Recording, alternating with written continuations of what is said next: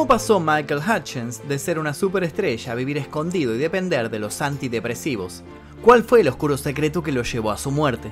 ¿Cuál fue la maldición que se desencadenó luego de su despedida? De eso vamos a hablar en este informe de eso y de otras tantas cosas. Michael Hutchins fue un icono pop en el ocaso de la década del 80 y los inicios de los 90. Logró destacarse como uno de los cantantes más influyentes y carismáticos, gracias a su liderazgo en la banda australiana In Además de ser un gran showman sobre el escenario, con su forma de cantar enigmática y sensual, conquistó no solo a sus seguidores, sino también a los líderes del mercado musical del momento. A lo largo de su carrera fue perseguido por la prensa sensacionalista, que lo encasillaba como un dios del sexo, cuando en realidad él quería ser reconocido por su condición de artista y no por su imagen. Fue cosificado por su estilo de vida hedonista, su extensa melena y su ropa ajustada hasta que finalmente logró ser nombrado el mejor artista internacional. Como si eso fuera poco, años más tarde pasó a formar parte del Salón de la Fama, aunque nunca se enteró. Parecía brillar a cada momento, pero en su interior tenía guardado un secreto que pocos sabían.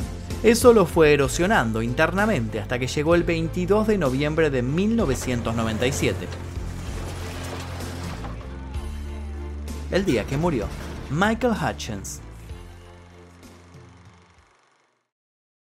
Antes de comenzar me gustaría que me cuenten si lo conocían a Michael Hutchins, si conocen In Excess, cuáles son sus temas favoritos, cómo los conocieron, si lo fueron a ver en vivo alguna vez. Quiero leer todas sus anécdotas aquí debajo con respecto al cantante y también por supuesto a la banda, así que dejen sus comentarios ya mismo y les voy a estar contando un par de cositas en este video, como por ejemplo que él perdió uno de sus sentidos. Hay cosas que seguramente algunos las van a saber y otros no, pero bueno, sin más demora, primero les voy a dejar pedir que dejen su like aquí debajo, que se suscriban si todavía no lo hicieron, activen notificaciones y ahora sí, comencemos.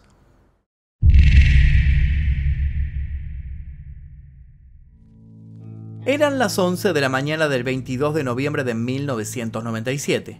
Su amiga, Michelle Bennett, había ido a buscar a Michael al Hotel Ritz-Carlton en Sydney. Subió hasta la habitación 524 y golpeó varias veces, pero no obtuvo respuesta. Invadida por la preocupación, bajó a la conserjería y le dejó una nota al cantante antes de retirarse. Tenía una mala sensación, pero su temor se calmó cuando se explicó a sí misma que quizás Michael se encontraba ensayando para su próxima gira mundial. Tiempo más tarde, cerca del mediodía, una empleada del servicio de limpieza llegó a la habitación del músico, dejó en el pasillo alfombrado su carro y como si fuera una repetición de lo que había ocurrido esa misma mañana, llamó a la puerta. Nadie la atendió. Revisó que el cartel de no molestar no estuviese colgando del picaporte y siguió con el protocolo del horario de limpieza. En el ambiente había un silencio extraño, pero igualmente decidió entrar. Al acceder, la mujer largó un grito y no pudo avanzar más allá del umbral de la puerta. Había quedado en shock por lo que tenía delante de sus ojos. Cuando por fin pudo reaccionar, salió corriendo para dar aviso de lo que había encontrado. Pero no nos adelantemos, para conocer mejor el desenlace es necesario empezar por el principio.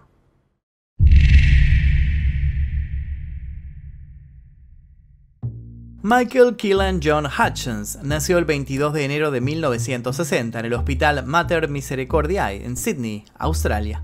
Sus padres, Patricia y Killan, vivían en una bonita y cómoda casa de campo de estilo inglés, heredada de la familia Hutchins. Ambos se casaron en 1959 y tuvieron a su hijo Michael al año siguiente, quien se sumó a Tina, una media hermana de 15 años.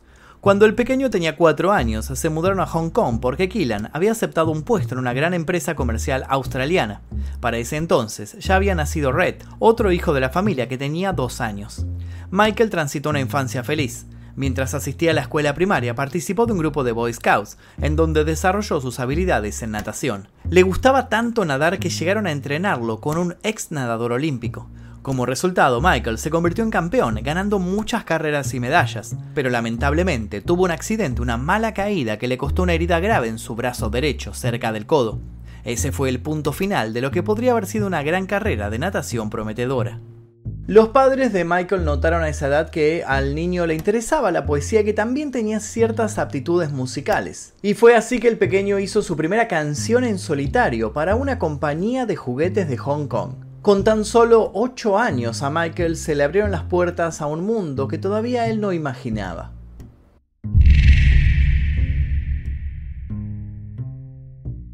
Luego de vivir largo tiempo en Hong Kong, la familia regresó a Sydney en 1972.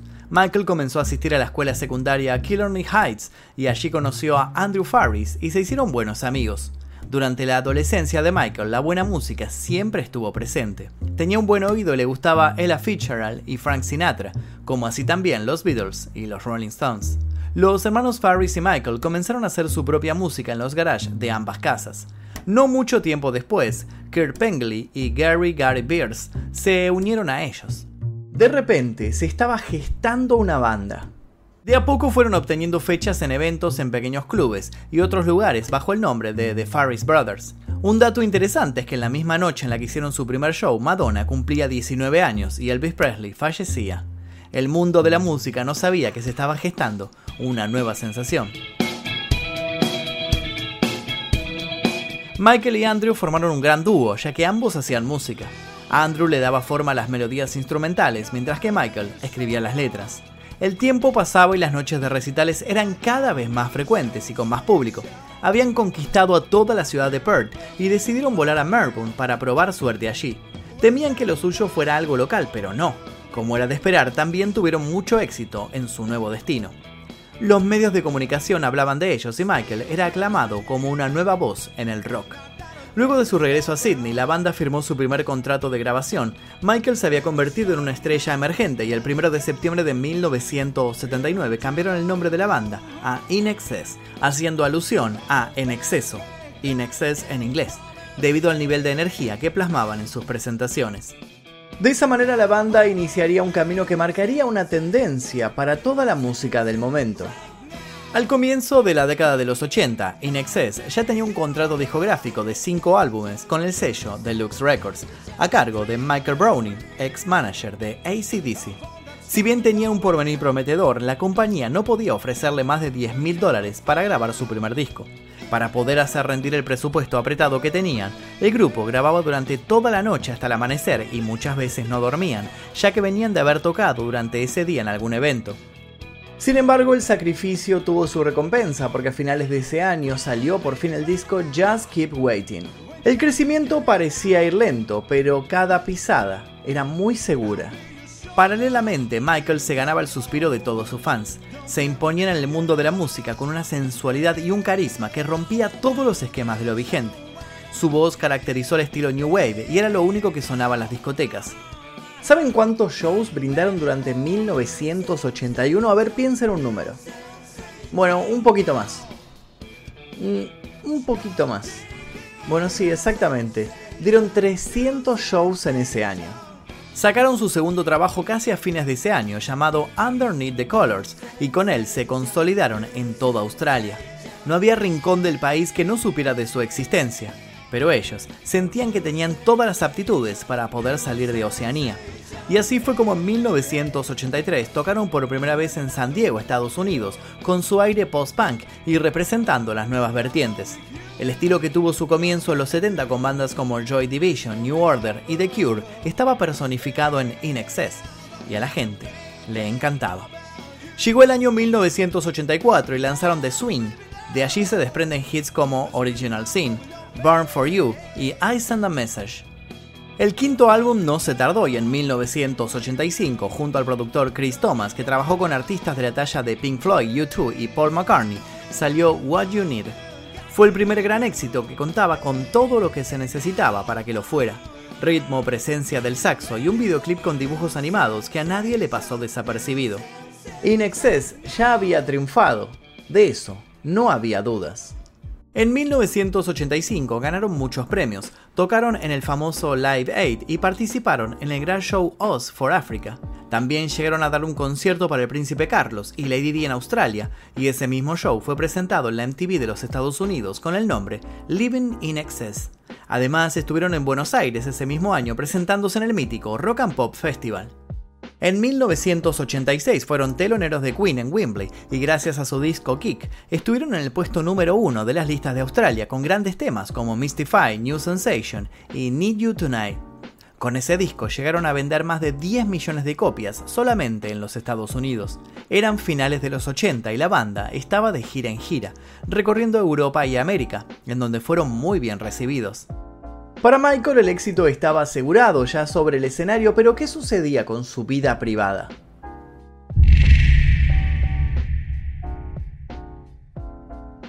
Inexcess se presentaba como una combinación antagónica. Por un lado mostraban sensibilidad, belleza y fragilidad y por el otro impacto, ritmo y una fuerte presencia.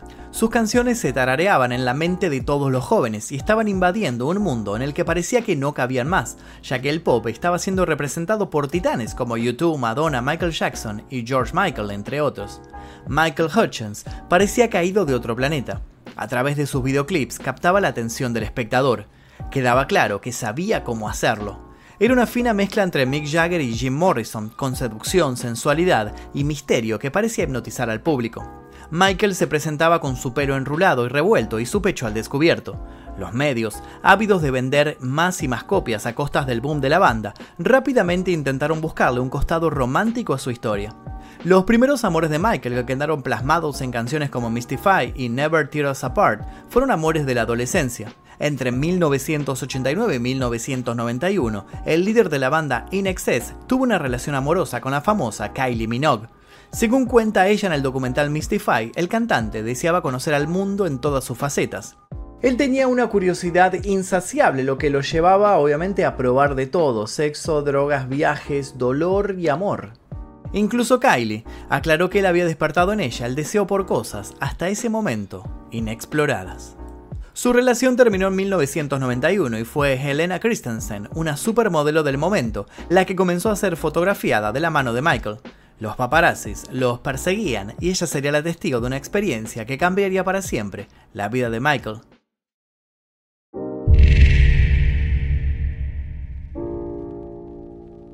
En 1992, Christensen y Michael andaban en bicicleta por una avenida y en un momento se detuvieron a un costado a comer una pizza. En ese instante, un taxista que al parecer no podía pasar con su vehículo se bajó y de muy mala manera comenzó a discutir con el cantante. Él le contestó y el taxista lo golpeó. Como resultado de la pelea, Michael cayó de espaldas y se golpeó la cabeza contra el asfalto.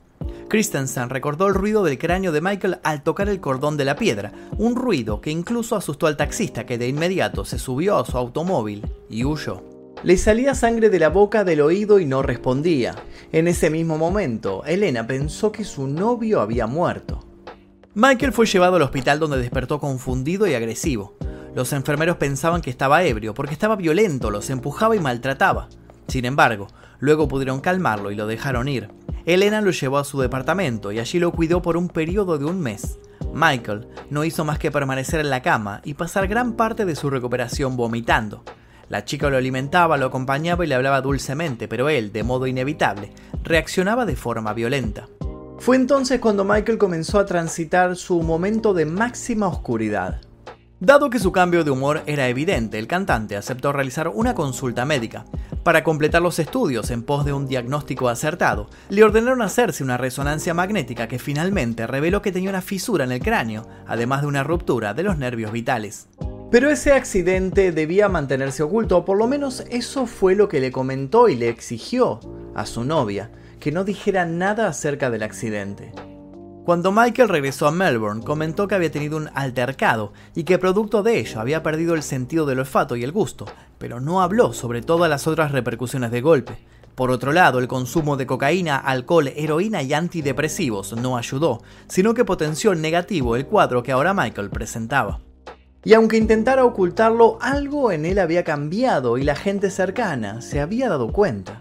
El primer signo que lo dejaba en evidencia era la irritabilidad, ante algo que le resultaba frustrante, su primera reacción era romper de un puñetazo o una patada una pared o una puerta.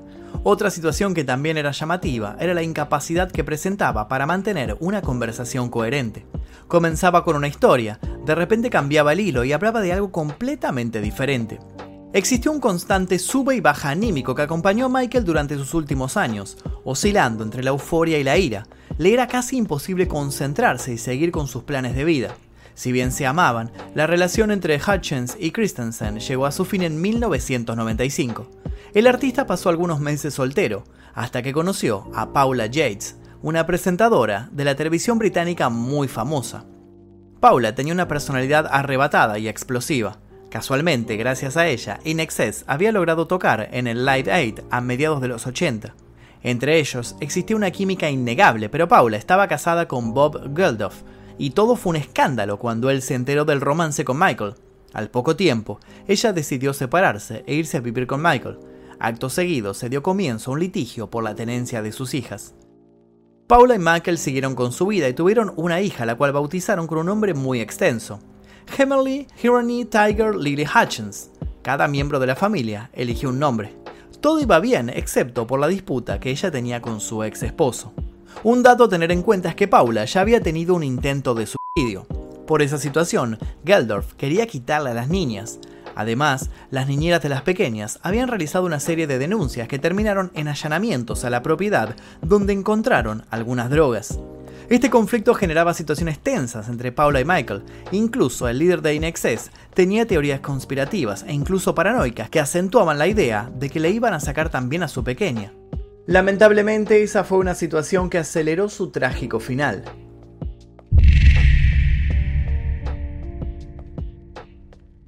La noche previa a su muerte, Michael había ido a cenar con su padre, quien lo había notado animado por los proyectos que tenía en mente. Estaba a punto de hacer una gran gira para presentar su disco Elegantly Wasted.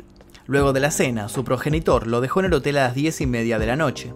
Lejos de que esa fuera la última cosa que hiciera aquella noche, Michael se fue hacia el bar y se tomó varios vodkas.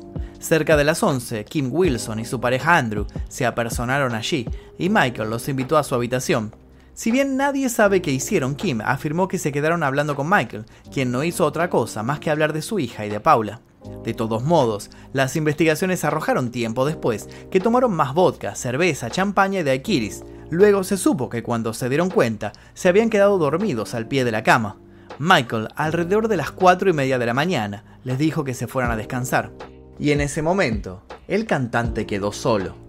Se supone que confundido y cayendo en una profunda depresión, Michael comenzó a realizar una sucesión de llamadas. Tomó el teléfono y a la primera persona que contactó fue a Paula. Luego le siguió Bob Geldof, que en aquel momento se oponía a que las hijas que tenía en común con Paula se sumaran a la gira que tenía prevista In Excess.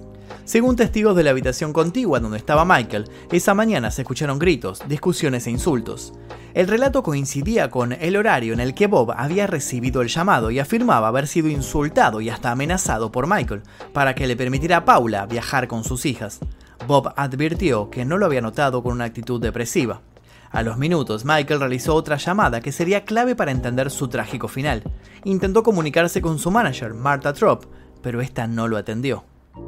Su deseo de ser escuchado fue tan fuerte que le dejó un mensaje. Marta, soy yo, Michael, ya está, ya tuve suficiente. Marta apenas recibió el mensaje, llamó a la habitación del hotel, pero no obtuvo respuesta. Ahí fue cuando se comunicó con el manager de la gira para que se acercara hasta el hotel. Así se enteraron de que hacía unos minutos el cantante había confirmado que no iría al ensayo final. Michael siguió llamando por teléfono hasta que le tocó el turno a Michelle Bennett, una novia que había tenido en los inicios de la banda y que con los años se había convertido en una gran amiga y confidente. A ella fue a quien le dedicó Never Tear Us Apart. En el primer llamado, Michael dijo incoherencias y al no poder expresarse se frustró y cortó. Dejó pasar un rato y cinco minutos antes de las 10 de la mañana la volvió a llamar. Estaba angustiado y lloraba y se lo notaba abatido. Michelle le dijo que aguantara, que ella ya estaba saliendo para el hotel, y eso fue lo que ella hizo. Pero era demasiado tarde.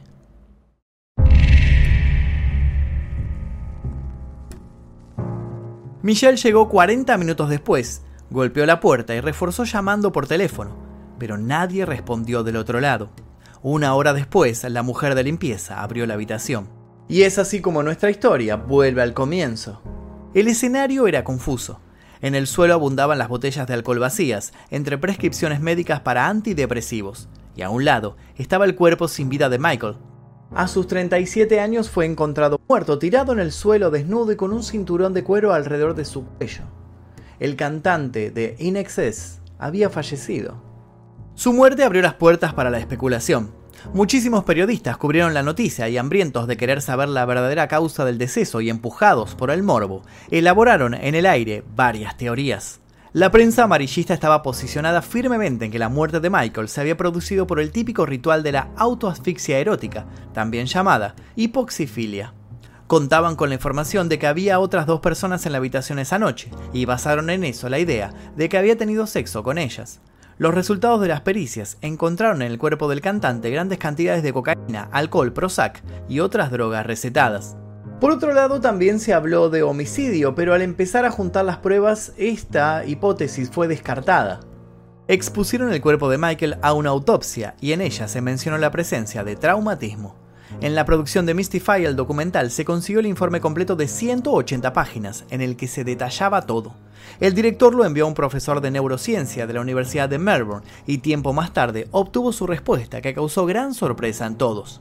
Sin vueltas, el médico le preguntó al director, ¿Usted sabía que tenía un daño cerebral grave? Al parecer, producto de la pelea con el taxista y su consecuente caída contra el asfalto, Michael tenía una lesión de un tamaño y consecuencias importantes. Fue por ello que el médico concluyó, él escondió algo realmente gordo.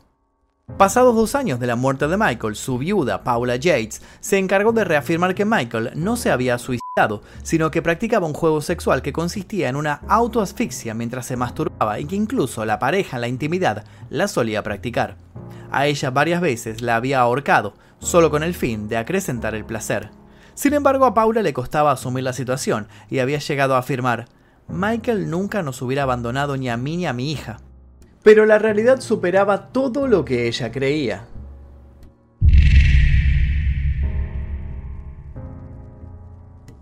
Al funeral de Michael asistieron estrellas de rock, actores y celebridades mundiales para despedirlo. El mismo fue llevado a cabo en la Catedral Anglicana de San Andrés, en Sydney. En medio del dolor de los amigos y familiares, un desconocido irrumpió el silencio gritando obscenidades y diciendo cosas horribles, pero fue apartado y retirado del lugar por policías de inmediato. Hasta el día de hoy no se sabe de quién se trataba. Cientos de personas acudieron para darle el último adiós a la catedral, que estaba decorada con rosas blancas y fotos del cantante en distintas etapas de su vida. Se dice que antes que el cajón fuera cerrado, Paula introdujo un gramo de cocaína en el pantalón de Michael. Pero no todo terminó ahí. El suicidio de Michael resultó ser el inicio de una cadena de muertes para esa familia. Al parecer, con la despedida de Hutchins llegó una maldición. El 17 de septiembre del año 2000, la viuda Paula Yates fue hallada muerta en su casa. Según la autopsia, la causa de su muerte fue debido a una sobredosis de heroína. La hija de Paula y Michael, Heavenly Hirani Tiger Lily, fue finalmente adoptada legalmente por Bob Geldorf y comenzó su vida junto a sus otras tres medias hermanas. Para la joven Heavenly no se detendrían las desgracias. En el año 2014 las drogas en exceso se llevaron otra vida, la de su hermana Peaches Geldorf, que contaba con tan solo 25 años. Esto hizo pensar a muchos fanáticos y entre tantas teorías hay una que sigue circulando. ¿Acaso esa persona que entró al funeral gritando fue la misma que maldijo a todos los presentes? ¿Ustedes qué piensan al respecto? En cuanto a la banda Excess, trató de seguir adelante. Pasó por varias etapas en un intento de resurrección del grupo, probando cantantes para reemplazar a Michael, hasta realizaron un reality show para elegir al sustituto. Esto ocurrió en 2004. Para finales del 2005, JD Fortune, oriundo de Canadá, ganó el concurso y con él grabaron Switch en 2005, pero no duró mucho. Finalmente en 2012 Inexcess emitió un comunicado confirmando que el fin había llegado. Entendemos que puede sorprender a todo el mundo, pero las cosas deben llegar a un final. Hemos estado tocando durante 35 años, es el momento de alejarse de las giras. Nuestra música, por supuesto, sobrevivirá y siempre seremos parte de ello. Nos gustaría agradecer de todo corazón a amigos y familia por habernos apoyado durante nuestra extensa carrera. Nuestras vidas se han visto enriquecidas por todos ustedes. Y de esta manera también llegó el final de este informe sobre el día que murió Michael Hutchins, quien claramente y como quedó demostrado, nunca podrá ser sustituido por su inmensa voz, su gran talento y su eterno legado. Y hasta aquí el video del día de hoy, espero que les haya interesado la historia de Michael Hutchins, me la habían pedido bastante, tardamos un poco en hacerlo, pero bueno, aquí está, si les interesó les pido por favor que dejen su like, se suscriban, si todavía no lo hicieron y activen notificaciones. También los voy a invitar a que dejen un comentario sugiriendo posibles nuevos videos en este canal, y sin nada más que decir me despido, mi nombre es Magnum Mephisto y nos veremos seguramente en la próxima. Adiós.